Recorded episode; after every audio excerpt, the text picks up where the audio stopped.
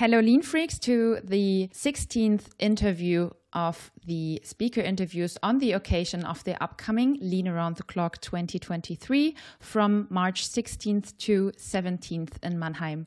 My name is Nadia Bühlmann, and we have speakers from all over the world on stage or virtually for you. My next guest is the inventor and co-creator of Scrum. He is a West Point graduate, former fighter pilot cancer researcher, as well as CTO of 11 different software companies. He launched the first Scrum team in 1993 and has shepherded its growth into almost every industry, such as finance, healthcare, higher education, and telecom. He co authored the best selling book Scrum, The Art of Doing Twice the Work in Half the Time. And his latest book is a Scrum book, The Spirit of the Game. And additionally, he is the biggest supporter of the Scrum Day here in Germany. And this led him to being keynote speaker for 11 times at the Scrum Day. And for the first time, he will be speaking at the Lean Around the Clock. Welcome to this short interview, Dr. Jeff Sutherland, and thank you for your time. Thank you for inviting me. I'm always interested in working with Scrum Day and now with the Lean Conference. And since our target is for next year's conference to combine the agile and the lean community of Germany, I have plenty of questions, but only prepared a few so that this interview will be not too long for for the listeners. And i have to say i'm very happy that you are on stage virtually as a cross speaker from the agile world. And a lot of what is known within scrum is fundamentally influenced by toyota and also your title how toyota influenced scrum lean and other roots of scrum is stating that. My first question is what is it that dragged you to toyota and its ways of working in the first place well, many people do not know the early history of Scrum or even the history of the Agile Manifesto, but the the name Scrum was created by Professor Takeuchi Nonaka in the Harvard Business Review in an article in 1986, the new new product development game, and it was a investigation of the best lean companies all around the world. And when they saw these lean companies that were using teams that were iterating really quickly, they said it reminded them of the game of rugby and the scrummage formation in rugby. So they said, we're going to call this Scrum Project Management. So lean has always been fundamental to Scrum. It actually, that's where the name comes from.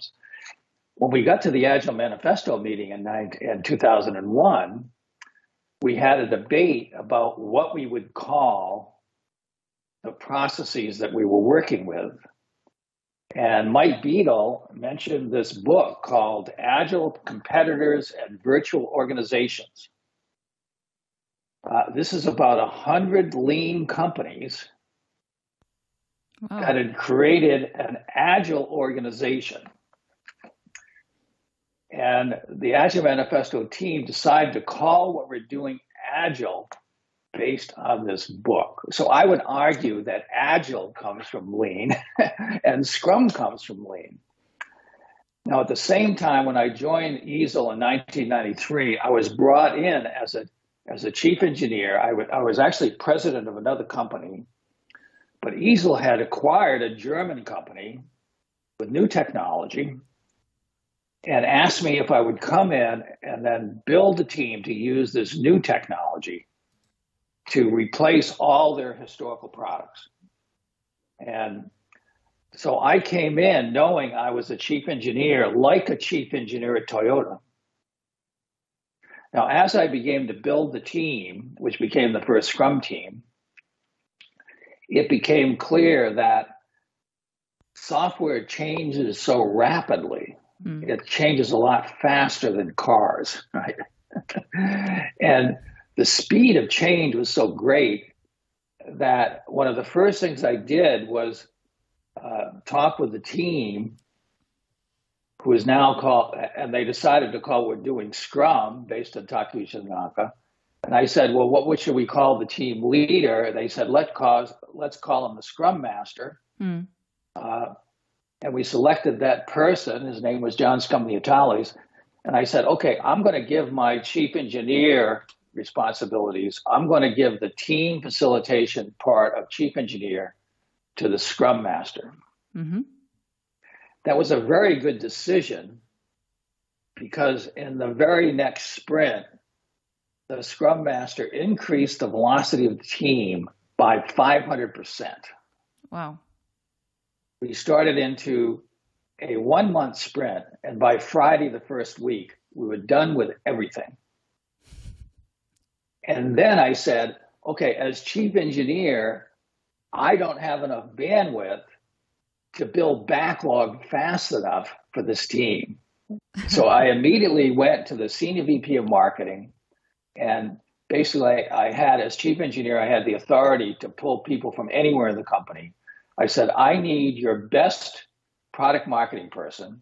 I'm going to bring him onto the scrum team and he, he's going to be the product owner and own the backlog. And I'm going to give away that piece of the chief engineer to the product owner.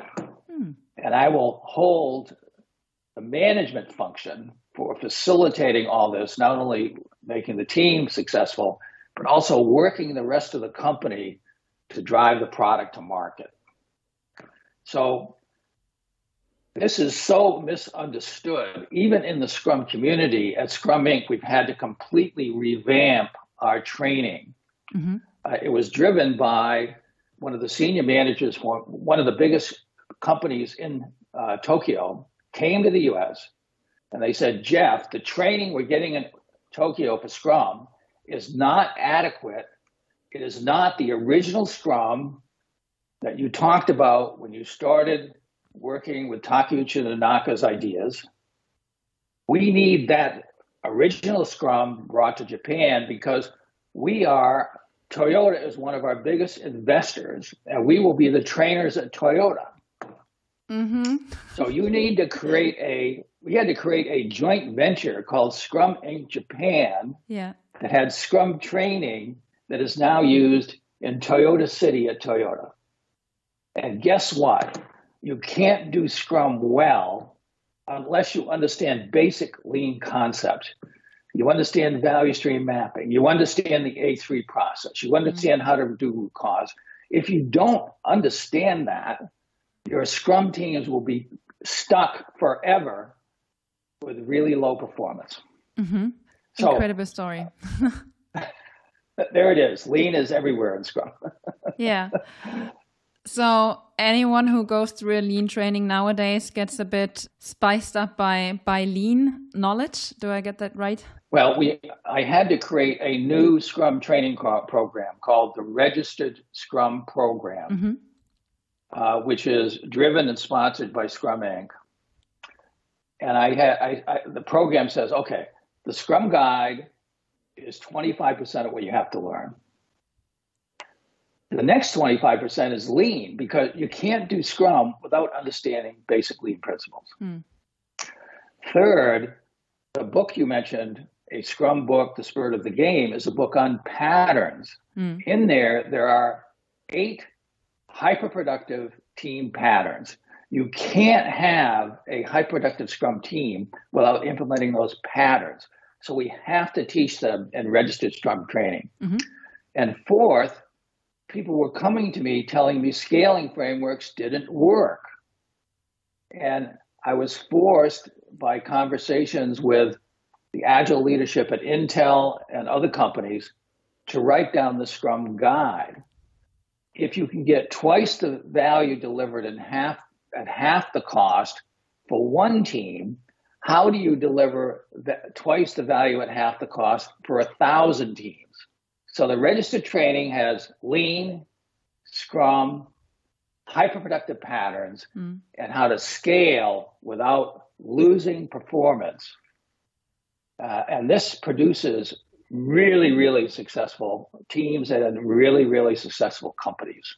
That sounds really interesting and like a like a good combination of all of the four components. What exactly is it that inspired you to also consider waste removal as something very important where you back in the days said that this is something you want to also adopt into developing scrum or also teaching scrum to others well as you as even the very beginnings of Scrum, as we looked at what was going on, there were many things slowing down mm.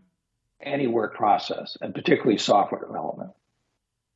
And trying to pressure teams to go faster doesn't work well.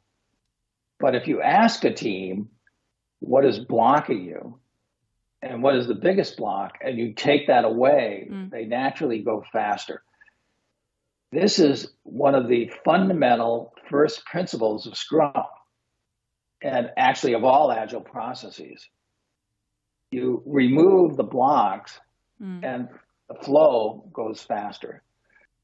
So waste removal is so fundamental to Scrum. We don't even talk about it other than the Scrum Master has to build a list of impediments in priority order and hmm. systematically remove them. And to do that requires understanding the A3 process and understanding root cause analysis because in, in companies where they aggressively remove impediments, uh, in the early days, they were coming to me and said, We took away all the impediments this sprint, and for every impediment we removed, 25 more impediments came back. They're like mosquitoes. Mm-hmm. you kill one mosquito, 25 come back. And I said, Well, you have to drain the swamp. You can't just remove a surface level of impediment. You have to go through the five whys, as we talk about in lean, mm. And get to the the root cause and remove that. And then all the impediments start going away. So, this whole idea of waste removal, impediment removal, uh, the fundamental lean concepts of root cause analysis is built into Scrum from the very beginning and is part of the fundamental idea. A very important one.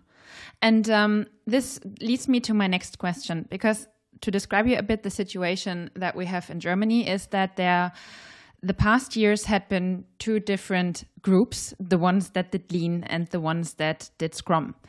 And barely both groups knew from each other that they have a similar source and that also the um, ways of optimizing come from the same source. So, how much do you think people are aware of that nowadays through you changing your training on the one hand, but also through, yeah, getting getting this idea more out there? Well, at, at Scrum Inc., we've worked at Toyota in Europe, we've worked at Toyota in the United States, and we work with Toyota at Toyota City in Japan through Scrum Inc. Japan. And what the Toyota people say when we brought in Scrum Inc., for example, uh, in the US, we had a really big contract. We prioritized everything at Toyota USA, and we took one of the top priority projects. It was a project to deploy uh, a critical system to thousands of dealers in the United States. They had 200 people working on it for five years, nothing delivered. We found out most of those people weren't actually doing the work. And on Scrum teams, we only want people that actually do the work. Okay. Mm-hmm. So we cut the teams from 200 down to 20. We got a really strong product owner, uh, chief product owner, and then we had we implemented Scrum at scale. So we split those 21 people into three teams, and we delivered the product to thousands of dealers in six months. Now, people don't like me talking about increases in velocity, but think about this. If you deliver nothing in five years mm. and you deliver everything in six months, how much faster is that? exactly. Infinitely faster. and the Toyota management said, whoa, Scrum is not just Kaizen, small incremental improvements, mm. it's Kaikaku. It's a revolution. Totally. Yeah. You completely restructured the organization. Incredible. My last question is um, what is it that you want to give during your speech also to young people learning or st who started to learn and studying either Scrum or Lean based on knowing what you know today? Well, today there's never been a time when there's more opportunity uh, I was list- talking with a group of VCs recently, and they said, there are 100 times as many entrepreneurs as there were 10 years ago. And there's 100 times as much venture capital to fund them. Mm. So technology is moving 100 times faster. For the young people to capture this wave, they need to be agile. Mm. And 80% of agile is Scrum. And as we've talked about, the roots of Scrum are all based in lean. So the first thing that young people should learn is what we're talking about here. Mm. And then they should jump on this huge, huge wave of technology change. It's a tsunami of technology change. But to take advantage, you need to get, it's like a surfer, you need to get up on that wave order to take advantage of it. And lean, scrum, and agile are the things that can put you at the top of that wave. There's nothing more important to younger people today than understanding this. Thank you for this, and thanks for this advice. Dr. Jeff Sutherland, thank you for this small interview and for your time. Thanks for inviting me. I enjoyed talking with you. And we'll have your speech on March 16th on Thursday, so the first day of the conference around prime time. And I wish you all the best until then. And if any one of you out there hasn't gotten any ticket yet, which is not a shame, you better hurry up and buy it on leanbase.de slash LATC slash Anmeldung. And then we'll see you in Mannheim from March 16th and 17th, 2023.